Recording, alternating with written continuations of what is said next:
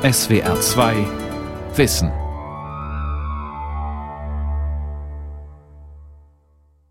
Mit der SWR 2 Aula und dem Thema Über allen Wiesen ist Ruh, Ursachen und Folgen des Insektensterbens am Mikrofon Ralf Kaspari. Heute beginnt das große SWR-Projekt Rettet die Insekten. Ab heute bis zum 19. Mai berichten wir im Fernsehen, Hörfunk und im Netz über das Insektensterben und die Frage, was wir konkret dagegen tun können. In der Aula habe ich mit dem Insektenforscher Andreas Segerer von der Zoologischen Staatssammlung München gesprochen. Und meine erste Frage war, wie er das Volksbegehren in München, Rettet die Bienen, das ja positiv ausgegangen ist, bewertet. Das freut mich sehr. Die Wissenschaft hatte sich ja sehr eindeutig positioniert, dass die Umsetzung des Volksbegehrens auch wirklich einen wichtigen Beitrag zur Verbesserung der Lage bringen kann. Und äh, ich selber war dann durchaus auch im Rahmen des Volksbegehrens engagiert, um den Standpunkt der Wissenschaft und die Fakten in einer doch teilweise emotional recht aufgeheizten Atmosphäre darstellen zu können. Und es sieht also tatsächlich so aus, als würde die bayerische Staatsregierung zum einen den Inhalt des Volksbegehrens umsetzen, in einer Art und Weise, die den Landwirten auch entgegenkommt, dass die also auch nicht befürchten müssen, da in irgendeiner Form benachteiligt zu sein. Und wenn ich das richtig verstanden habe, aber ich kenne jetzt die ganz aktuellen Daten leider noch nicht, ähm, sogar darüber hinaus noch weitere Maßnahmen ergriffen ergriffen werden zur Verbesserung der Lebensbedingungen unserer Insekten. Und das ist alles sehr, sehr positiv zu werten. Ich denke, da kann die Regierung dann auch durchaus stolz sein mit einer Vorbildfunktion, vielleicht auch für andere Bundesländer. Man hatte, Herr Segerer, oft das Gefühl, als außenstehender Beobachter, dass dieses Volksbegehren mit einer großen Dramatik behaftet war, also innerlichen Dramatik, Stichpunkt eben Insektensterben. Ist es denn wirklich so dramatisch? Ja, das ist schon so dramatisch. Vielleicht sollte man erklären, unter dem Insektensterben versteht man den massiven Rückgang der Biomasse, also der Menge an Insekten, an Individuen, an Populationen bis hin zum großflächigen Aussterben von Arten. Dieser Prozess ist eigentlich schon seit über 200 Jahren im Gange. Die Wissenschaft weiß das durchaus. Aber erst in unseren Tagen hat sie ein Ausmaß erreicht, dass auch die Bevölkerung darauf aufmerksam wird. Zum Beispiel kann jeder aufmerksame Autofahrer feststellen, dass die Windschutzscheibe der Autos, wenn man im Sommer längere Zeit über Land fährt, jetzt nicht mehr so stark, deutlich merkbar weniger durch Insektenschlag verunreinigt wird, als das noch vor 50 Jahren der Fall war. Und dieser Begriff Insektensterben wurde eigentlich im Herbst 2017 in den Medien geprägt, als Kollegen vom Entomologischen Arbeitskreis in Krefeld. Also Entomologie ist die Insektenkunde, ist, ja. ja, sind mhm. die Insektenkunde.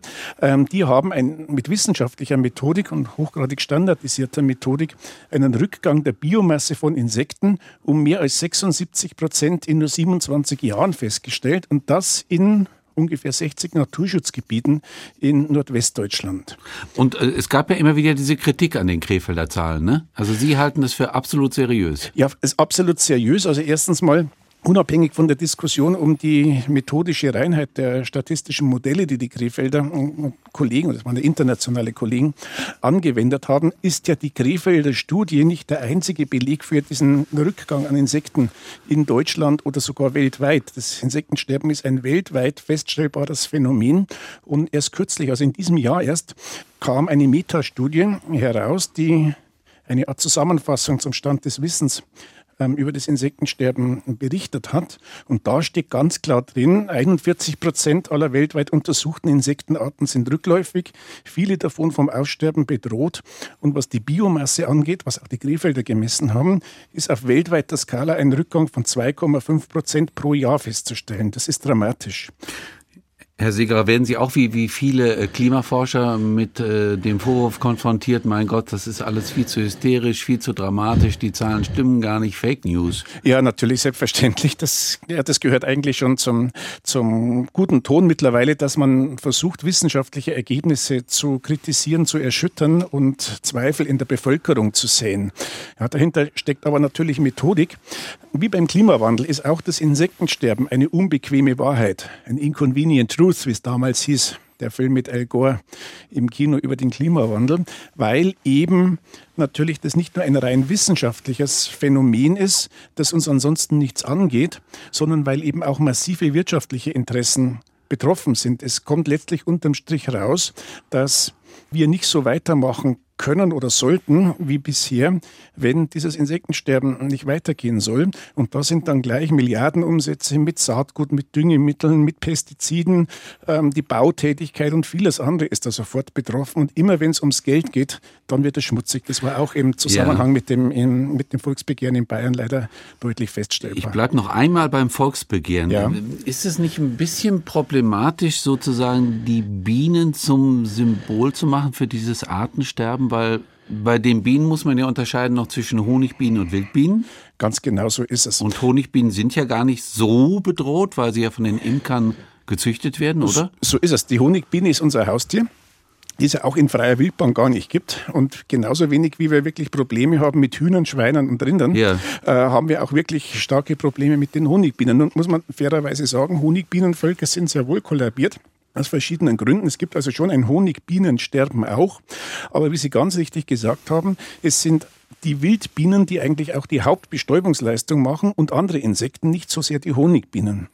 Der Punkt ist freilich, also aus Wissenschaftler Sicht, wissenschaftlicher Sicht stimme ich Ihnen durchaus zu, dass man hätte von Insektensterben reden können. Aber für das Volksbegehren war natürlich die klare Absicht, eine Botschaft, die viele Leute verstehen können, zu transportieren. Und da ist halt die Biene, wenn auch nicht die Honigbiene, die ist halt ein Insekt, ein, ein, ein Symbol, das hohe Sympathiewerte in der Bevölkerung äh, gewinnt. Und unter diesem Aspekt gesehen finde ich es sehr wohl richtig und taktisch klug gewählt, die Biene als Symbol des Ganzen zu nehmen. Ja, verstehe. So, Sie haben gesagt, 76 Prozent Rückgang der Biomasse in den letzten Jahren, Jahrzehnten. Sie haben übrigens gesagt, seit 200 Jahren verzeichnet man diesen massiven Rückgang. Ja. Für mich wäre wirklich die Frage, weil Sie haben es angedeutet, wir haben alle irgendwie sehr subjektive Wahrnehmungen. Also die Windschutzscheibe und wie viele Insekten ja. äh, sind da drauf äh, zerquetscht worden. Äh, es ist weniger geworden. Das ist aber rein subjektiv. Nein, nein, nein, das ist also, wenn ich da dazwischen darf, das ist absolut objektiv messbar. Mhm. Also dieser Windschutzscheibeneffekt ist keine globale Wahrnehmungsstörung, wie das interessierte Kreise ganz gerne kolportiert haben, sondern das ist ein realer Effekt, aber qualitativ. Man sieht, es ist weniger geworden. Ja. ja die Wissenschaft hat das in harte Zahlen gegossen. Und die Krefelder Studie ist eine davon, die das gemacht hat. Wir selber auch an der Zoologischen Staatssammlung in München haben die Schmetterlinge, Bestandsentwicklung der Schmetterlinge in Bayern untersucht, über die letzten 200 Jahre hinweg sogar.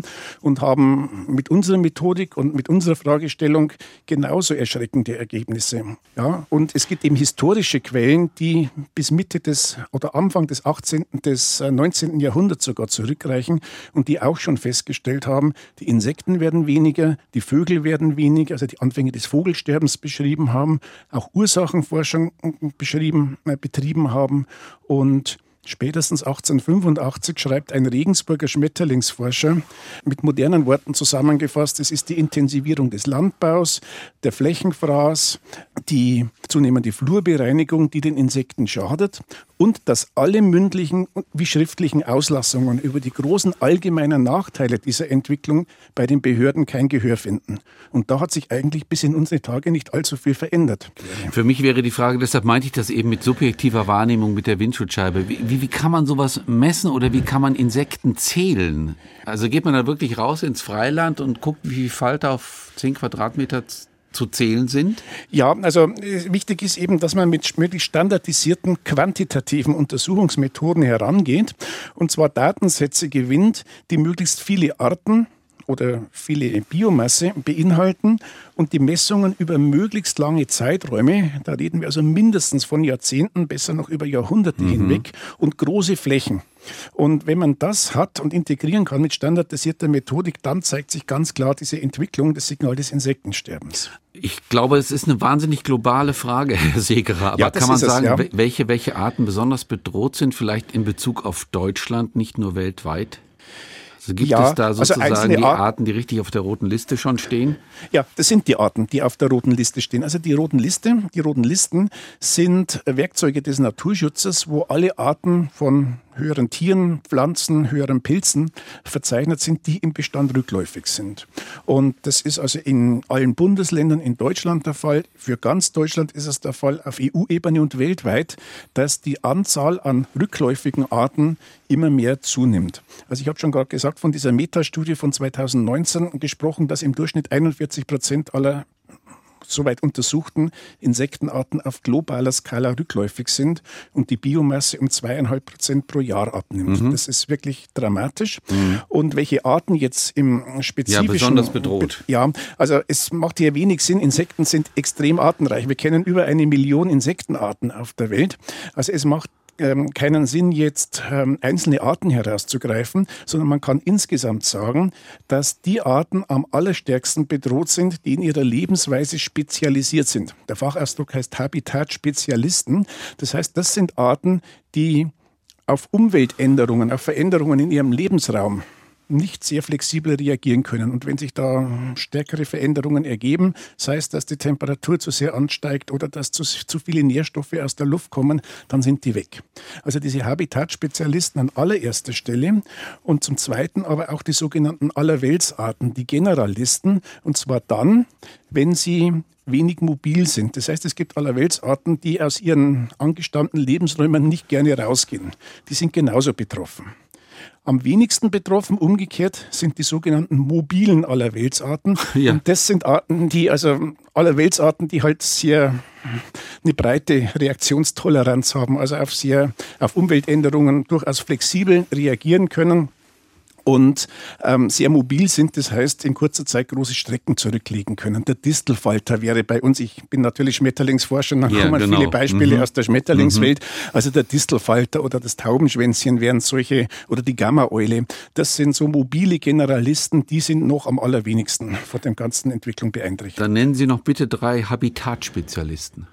Naja, in meiner Tätigkeit als Schmetterlingsforscher habe ich also mittlerweile schon mindestens zwei Arten aus eigener Anschauung noch kennengelernt, die in Deutsch, die deutschlandweit ausgestorben sind und auch im übrigen Europa kaum noch vorkommen haben.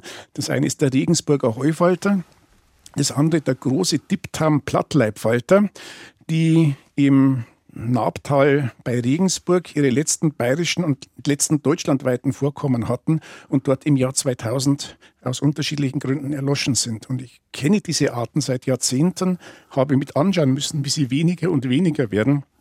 Und irgendwann waren sie dann ganz erloschen. Und drei Generalisten bitte?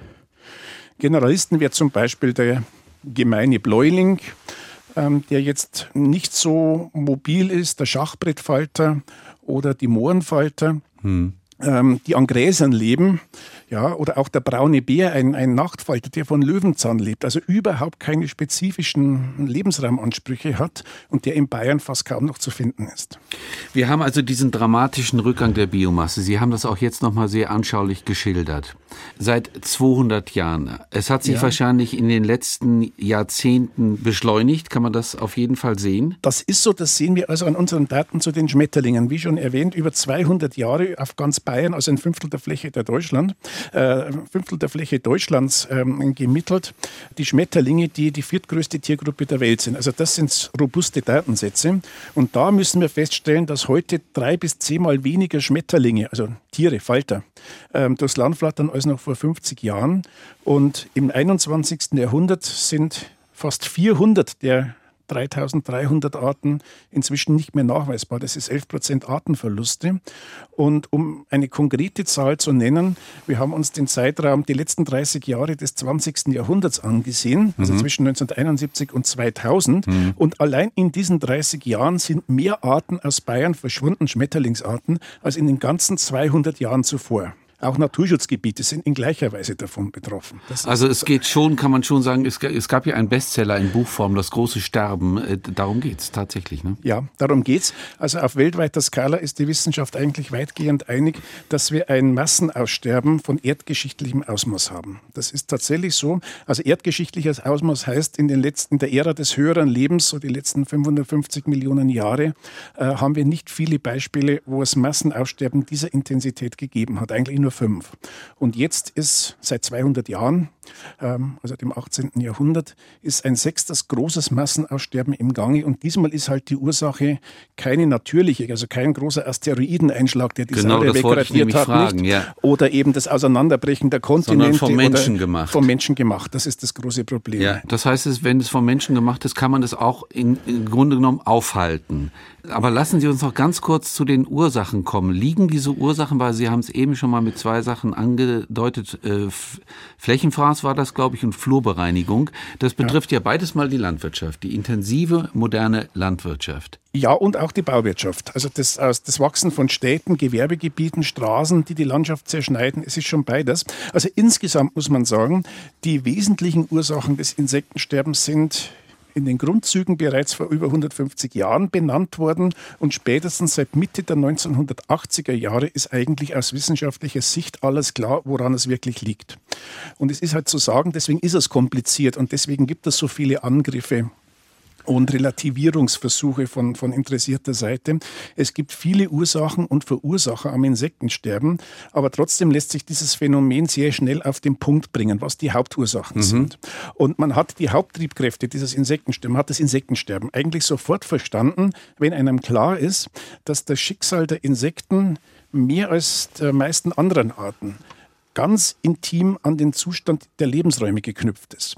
Ja, die Insekten verbringen den Großteil ihres Lebens als Larve oder Puppe in ihren Habitaten, sind angepasst an Helligkeit, Temperatur, Feuchtigkeit, Nährstoffgehalt, spezialisiert auf bestimmte Nahrungspflanzen. Und wenn sich das ändert, genau das geschieht eben seit 200 Jahren in immer schnelleren Ausmaß, dann verlieren sie zunehmend ihre Lebensgrundlagen und bloß noch diese mobilen Allerweltsarten bleiben noch über.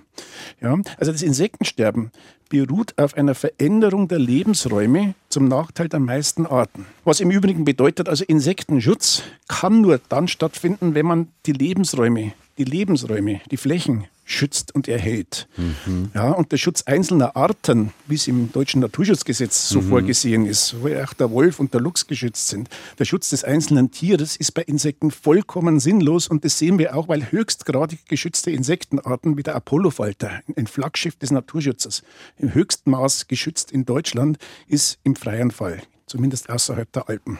Also Flächenfraß. Sie haben gesagt, die, die, die, der Baubereich ist eine wichtige äh, Ursache für ja. das Insektensterben. Also wenn man irgendwo in, äh, im Grünen einen großen Baumarkt hinstellt, ja, den, den, die Wiese asphaltiert, man braucht Parkplätze, man braucht Zufahrtswege, das wäre zum Beispiel ein Problem. Und das ja. andere Problem, soweit ich Sie verstanden habe, Flurbereinigung. Was heißt das genau, dass man... Ja, das ist die Ausräumung der Landschaft, dass da Strukturelemente aus der Landschaft entnommen wurden, Heckenzeilen, Feldgehölze, um einfach die Flächen leichter bewirtschaftbar zu machen. Ja, es sind, hm. zwei, es sind zwei Punkte, ähm, wo es hakt. Das eine ist eine strukturelle Vereinheitlichung oder Verödung der offenen Landschaft. Man spricht dann von Landschaftshomogenisierung.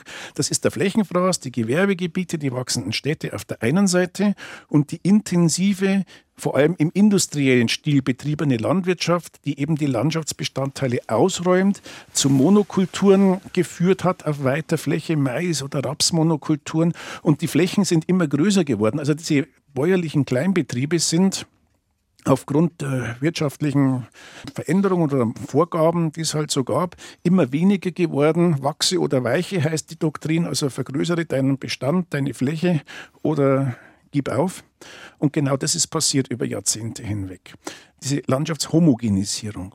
Und zum Zweiten eigentlich noch schlimmer, ist die chemische Belastung der Landschaft hinzugekommen, insbesondere seit Mitte des 20. Jahrhunderts. Und das heißt wiederum zum einen eine massive Zunahme an Nährstoffen, insbesondere jetzt was die Insekten angeht, sind es die sogenannten reaktiven Stickstoffverbindungen. Ja. Also kurz spricht man da immer vom Stickstoff, aber da ist nicht der in der Luft gemeint, sondern reaktive Stickstoffverbindungen, die Düngewirkung haben. Ja. Ähm, da stammen ungefähr, nicht ganz, zwei Drittel aus der intensiven Landwirtschaft und Massentierhaltung und ungefähr ein Drittel, bisschen mehr, aus den Abgasen der Industrie, der Autos. Stichwort NOx, Dieselskandal, nicht dieses NOx, diese Stickstoffoxide, das sind zum Beispiel reaktive Stickstoffverbindungen. Und zum Zweiten die Pestizide also Insekten- und Pflanzenvernichtungsmittel, die im Wesentlichen halt von der Landwirtschaft ähm, eingesetzt werden. Und sowohl die, diese Stickstoffverbindungen als auch die Pestizide haben eine immense Wirkung, noch stärker als die Landschaftsvereinheitlichung, weil diese Stoffe leider nicht an Ort und Stelle verbleiben, wo sie eingesetzt werden, sondern sie verdriften über die Luft, über Stäube, über das Wasser bis in Naturschutzgebiete hinein. Also Überdüngung aus der Luft die mittlerweile den Faktor 20 bis 100 mal mehr übersteigt als in vorindustrieller Zeit. Und verdriftende Pestizide sind die Hauptgründe dafür, dass auch Naturschutzgebiete so massiv vom Insektensterben betroffen sind. Also es gibt eine ganz interessante Zahl in Deutschland. Ähm, ich weiß nicht, ob sie stimmt. Man hat mal gesagt, weniger als zwei Prozent sind noch richtig unberührte Natur in Deutschland. Alles ist Kulturlandschaft geworden. Ja, das stimmt im Großen und Ganzen schon. Aber dazu muss man wissen, die Kulturlandschaft von heute ist nicht mehr die Kulturlandschaft von, sagen wir mal, 1950, 60, 70.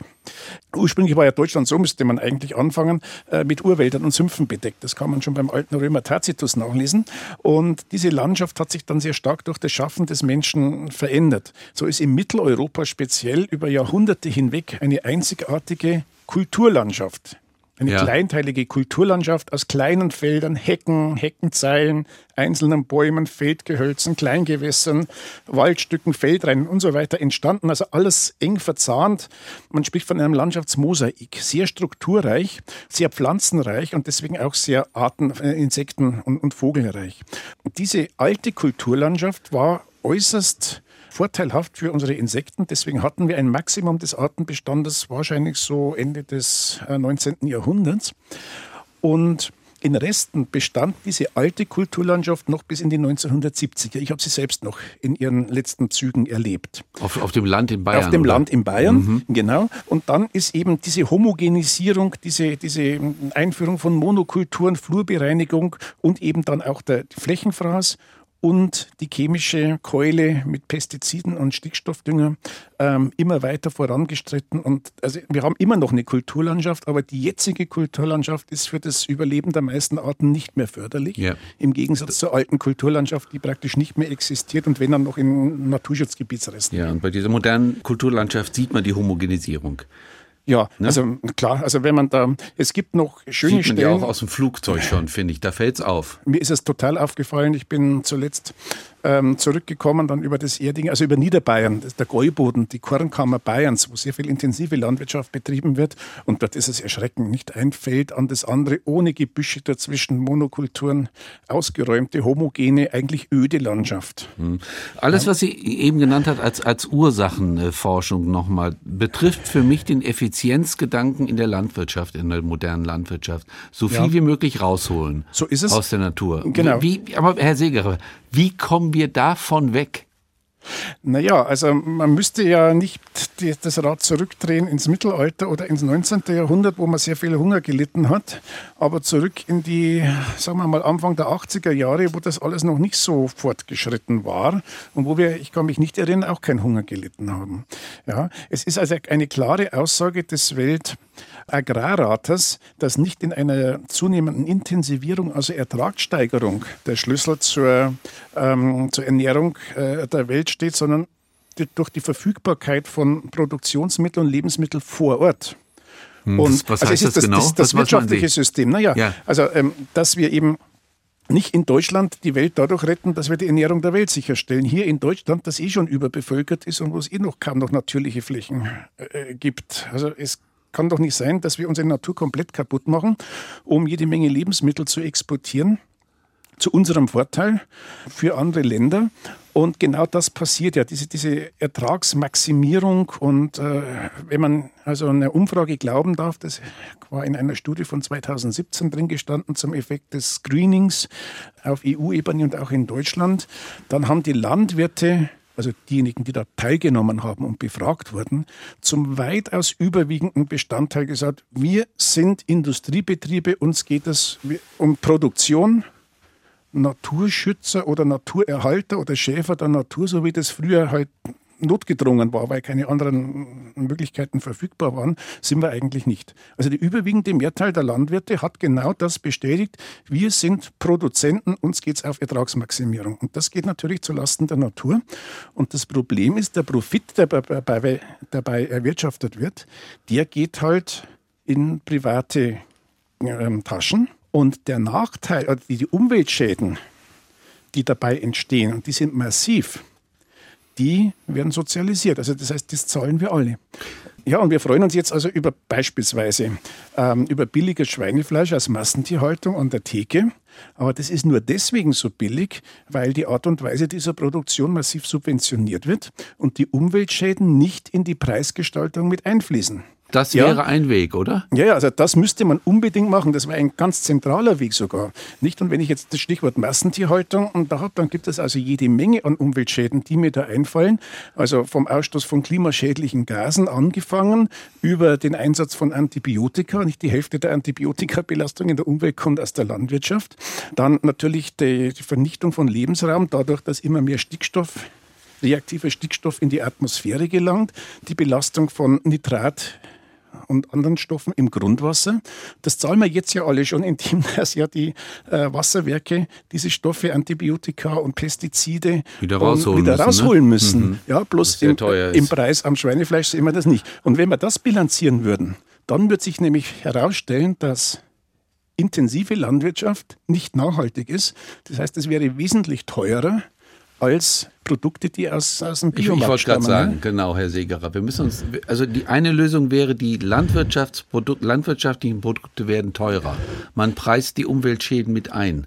Richtig, das wäre eine ganz wichtige Forderung und überhaupt halt die Subventionierung der Landwirtschaft so zu ja, ändern. Subventionierung? Ähm, die Subventionierung ist momentan so, dass sie flächenbezogen ist. Also je, je größer die Flächen sind, umso mehr Subventionsgelder können eingestrichen werden. Das sollte geändert werden, dass nicht die großen Flächenbesitzer da bevorzugt werden, sondern diejenigen Landwirte, die umweltfreundlich wirtschaften. Also Subventionen umweltbezogen, nicht flächenbezogen. Wir können nicht die Welt retten, Herr Seger, in, diese, in dieser SWR2-Aula. Ja. Aber was meinen Sie aus Ihrer Sicht? Schläft die Bundesregierung da noch oder hat die das Problem zumindest erkannt? Ob es erkannt, ich denke, dass es erkannt ist, weil es gibt ja Biodiversitätsstrategien, nationale Strategien, da steht eigentlich schon vieles Richtiges drin. Also erkannt hat man es vielleicht, aber man hat es nicht umgesetzt. Warum? Da kann man jetzt natürlich viel spekulieren. Das sind natürlich keine sehr beliebten Maßnahmen beim Wähler, ne, die dann greifen würden. Die landwirtschaftlichen Produkte werden teuer, die Landwirte selber laufen Sturm. Das hat man ja beim Bayerischen Volksbegehren gesehen. Mm. Und ich könnte mir vorstellen, dass das doch Gründe sind, die die Politik dazu bewegen, eher zurückhaltend ähm, ähm, zu agieren. Aber nur eine Vermutung. Tatsache ist aber, dass wir uns gar nicht leisten können, das längerfristig zu ignorieren, weil der ökologische Fußabdruck der Menschheit ist mittlerweile halt so, mit all unserer Wirtschaftsweise, einschließlich intensiver Landwirtschaft und diesem irren Flächenverbrauch und allem, was dazugehört, dass ähm, wir mittlerweile auf Kosten global im Durchschnitt von 1,7 Planeten leben. Wir haben aber nur einen. Aber wir haben wieder das übliche Problem, Problem Herr Seegarer. Wir bräuchten eigentlich einen Paradigmenwechsel, einen, einen, einen ökonomischen ja. Paradigmenwechsel ja. und die Politik ist wahnsinnig langsam,